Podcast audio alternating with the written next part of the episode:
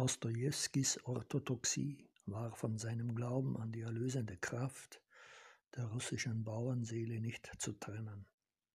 In all seinen Romanen ist die Suche des großen Sünders nach einem russischen Glauben eng verknüpft mit der Idee der Erlösung durch Versöhnung mit der heimatlichen Erde. Seine eigene Erlösung wurde ihm in dem sibirischen Gefangenenlager zuteil, wo er zum ersten Mal in direkten Kontakt mit dem einfachen russischen Volk kam.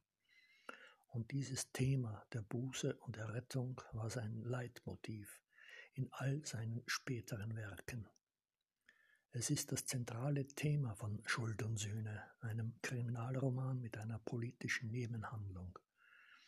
Der Hauptprotagonist Raskolnikow versucht, seinen sinnlosen Mord an der Pfandleiherin Aljona Iwanowna mit der gleichen utilitaristischen Argumentation zu rechtfertigen, wie sie Nihilisten und Revolutionäre anführten. Die alte Frau sei nutzlos für die Gesellschaft gewesen und er selbst leide schließlich Armut.